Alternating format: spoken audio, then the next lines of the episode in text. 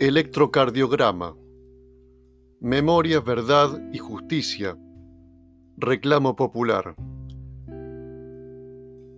Qué misteriosa brisa de la memoria trae aquel recuerdo del año 85. Estaba recién egresado haciendo la residencia en el Hospital de Clínicas. El paradigma universitario de diagnosticar y curar pesaba como un mandato, salvar vidas.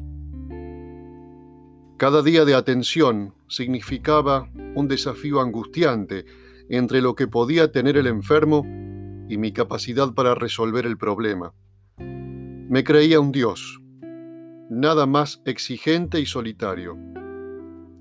Con el tiempo aprendí que simplemente acompañamos, tratando de aliviar el sufrimiento, una relación humana que la cultura denomina de médico-paciente, en ese orden.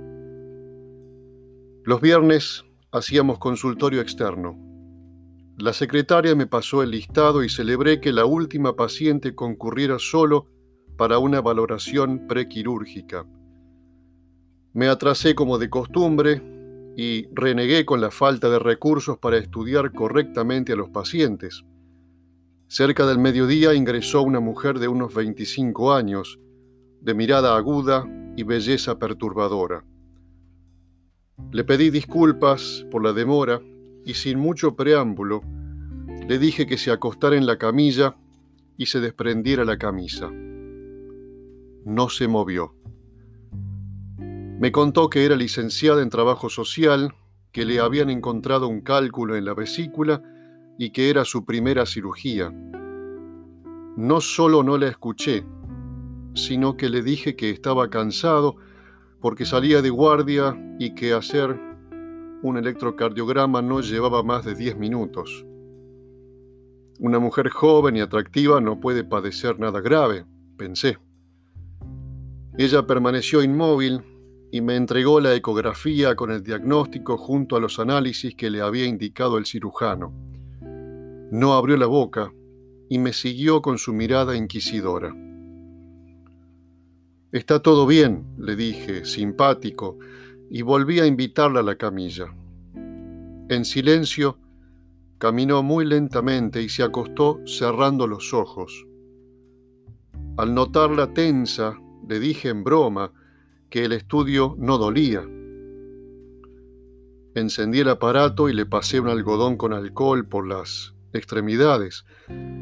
Recordé en voz alta la mnemotecnia mientras le colocaba los electrodos.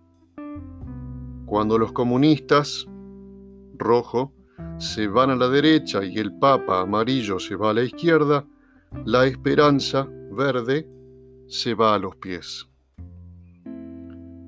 Cuando estaba por colocar el negro en la pierna derecha, lanzó un alarido desgarrador. Se arrancó los cables, se acurrucó en posición fetal y comenzó a llorar desconsoladamente. Estuvo así un tiempo interminable. Le acaricié la cabeza e intenté tranquilizarla explicándole que no había ningún riesgo, que el aparato recogía la actividad eléctrica del corazón, pero ella se prendió los botones de la camisa, caminó hacia el escritorio y cuando pudo dejar de llorar, dijo, estuve en la perla. A fines de julio regresó a mi consultorio, más de 20 años después de aquel episodio. La reconocí por la belleza que ahora sé da la hidalguía. No nos dijimos nada, pero nos sabíamos cómplices de la intimidad compartida. Me miró fijo y sus ojos fueron llenándose de lágrimas de dolor aliviado. Hoy puedo hacerme el electro, dijo. In memoriam Kika Olchese de Moller y Milka Mugetti de Peralta.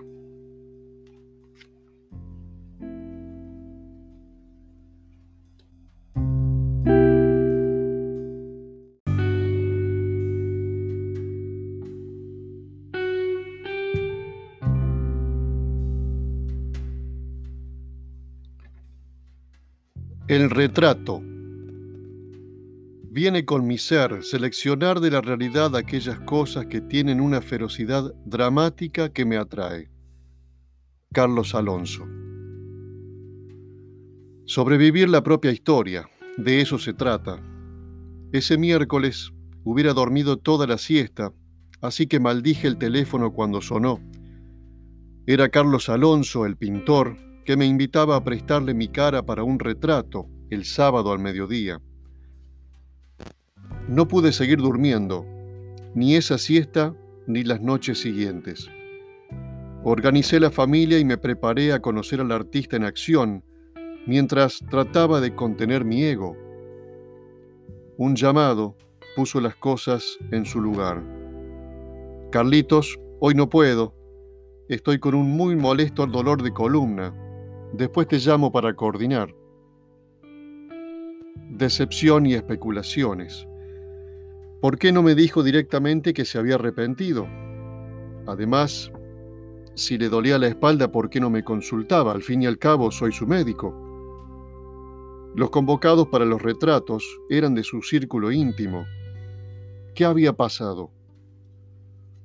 Nada mejor que una pregunta para continuar el insomnio. El llamado del domingo a la noche confirmó el encuentro para dos días después. Ese martes me bañé, creí ponerme lindo y salí para Unquillo rumbo a su casa atelier. No iba como médico y debió suceder lo que sucedió para empezar a entender. Uno hace las cosas y después las carga de sentido. En el viaje recordé el comentario general de mis amigos. Qué bárbaro, te va a pintar Alonso. Va a ser imposible que te quedes quieto. Llevé masas y champán para un agradecimiento prematuro. Alonso le pidió a su esposa que nos dejara solos porque tenía que trabajar. Me senté en una banqueta al frente del taburete con el revés blanco del futuro retrato. Más atrás, él iba y venía, abría grande los ojos y los entrecerraba al milímetro. Estaba como poseído, en trance, agitado y con una excitación que crecía y se frenaba de manera totalmente aleatoria, pero con una lógica interna perceptible. Pintaba como si no lo viera nadie, como si mi presencia fuese una ausencia más. Su compañía eran esos pomos aplastados, estrujados, mezclados como esclavos solidarios con su amo. Yo hablaba y me movía como en la barra de un bar, estaba contento, con la alegría de los ingenuos. Hablamos de nosotros, de medicina, de pintura. Hacer retratos es como salir de cacería. Uno trata de captar el espíritu desde una subjetividad propia, me dijo. Después comentamos las diferencias con los retratos fotográficos.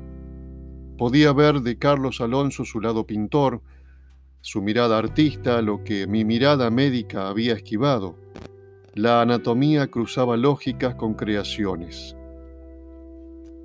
Algo pasó en esas horas. Terminaron las masas, el café y las bromas compartidas con Teresa, su mujer. Volví a casa contento, aliviado y con la sensación de que crecía una amistad. ¿Por qué no dejó que viera lo que había pintado? Pasaba el tiempo, y aunque habíamos quedado en juntarnos para seguir, el pintor no decía nada.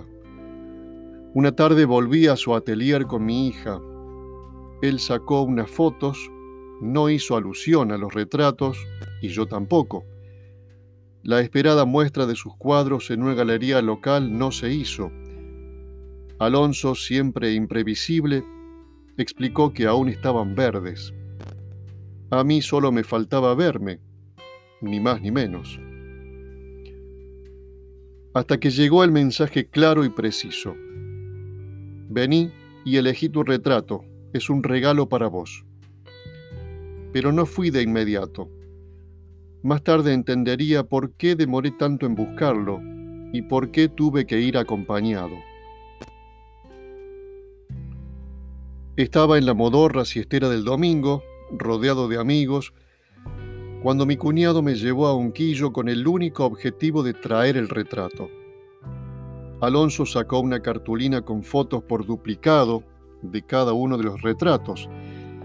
Estaban su esposa, su hijo, el pintor Pedro Pont Vergés, una pareja amiga, él dos veces y yo también repetido. De inmediato elegí la foto en la que me veía mejor. Nos cargamos, le dije que él se pintaba buen mozo porque contaba con la incondicionalidad de su mano. Las fotos de mi retrato parecían antiguas, recordaban las caras alargadas, oscuras, enfermas del greco, con el toque de locura de los autorretratos de Van Gogh. Meras referencias conocidas que hacían las veces de refugio ante un retrato de Alonso con uno adentro. Después guardó la cartulina con el collage de fotos y trajo los dos retratos, el elegido y el otro. Yo sentía una mezcla de entusiasmo, emoción y agradecimiento. Al instante, el silencio invadió el atelier y antes de que se hiciera intolerable, dio vuelta otro cuadro donde estaba mi hija con sus ojos celestes y vivaces y una sonrisa que aliviaba, una alegría. Tomamos un café, tomé mi retrato con cuidado y emprendimos el regreso. Pasé por la casa de un vecino de Alonso y cuando la mujer vio el cuadro quedó conmovida. Cuánta angustia, cuánto dolor transmitía. Ella, conocedora de mí, permanente sonrisa, se apuró a sentenciar. Será Alonso, pero con vos se equivocó. Mi acompañante asentía mientras yo pensaba si era posible hablar de error en el arte. No podía mirarme. Fuimos al encuentro de mis amigos que esperaban bromeando. Puse el cuadro sobre una estufa querosén y todos entraron en un mutismo azorado. La generosidad de los afectos se hizo presente. No sos vos, esa mirada desgarradora como salida de un campo de concentración, los ojos de loco y muy tristes, impresionante. Es la locura de Alonso, desde donde lo mires, es angustiante, doloroso. Llegué a mi casa y mi esposa, que coincidía con mis amigos, remató con una pregunta. ¿Dónde lo vas a colgar? Hasta ese final de domingo me acompañó una sensación extraña donde termina el tórax y comienza el abdomen. ¿Quién era el del cuadro? ¿El molde médico donde el artista puso sus desesperanzas? ¿O el médico que percibe sin mostrarlo el dolor propio y ajeno? Adquirida cierta fama de sonriente, uno se cree a resguardo de ese vacío afectivo imposible de llenar. Como en el retrato, infinitamente solo. La creación redimiendo la nada, el pintor con su entorno de retratos que son él mismo, afectivamente acompañado, el médico con el cariño agradecido de sus pacientes o con la generosa presencia de los amigos y la sonrisa compartida. Cuanto más cerca del vacío, más pleno, más genuino el momento creativo, sin apoyos, sin fondo, a puro deseo de vivir y contagiar vida en pinturas, letras, música, en fin, pasiones entrañablemente amorosas. Carlos, un cuadro, y Carlos, el pintor pintado y el curador curado. Acá estoy ahora, mirándome a mí, pintado por otro, y vuelve a mi memoria aquel poema del médico que le pregunta a un paciente si va a los cementerios y el paciente responde que sí y mucho. Llama a los muertos sus amigos y a los vivos sus verdugos. Luego, ante la tristeza de su paciente, el médico le sugiere viaje, dineros y mujeres. Pero el paciente ya posee todo eso Entonces el médico no le queda otra receta que sugerirle que vea a Garrick, porque solo él lo hará reír. Y el paciente le responde, yo soy Garrick, cámbieme la receta. Carlos Alonso salió de cacería y me dio justo ahí, donde termina el tórax y comienza el abdomen. El cuadro está en mi biblioteca y disfruto de su compañía. Él también está solo. Sobrevivir la propia historia. De eso se trata.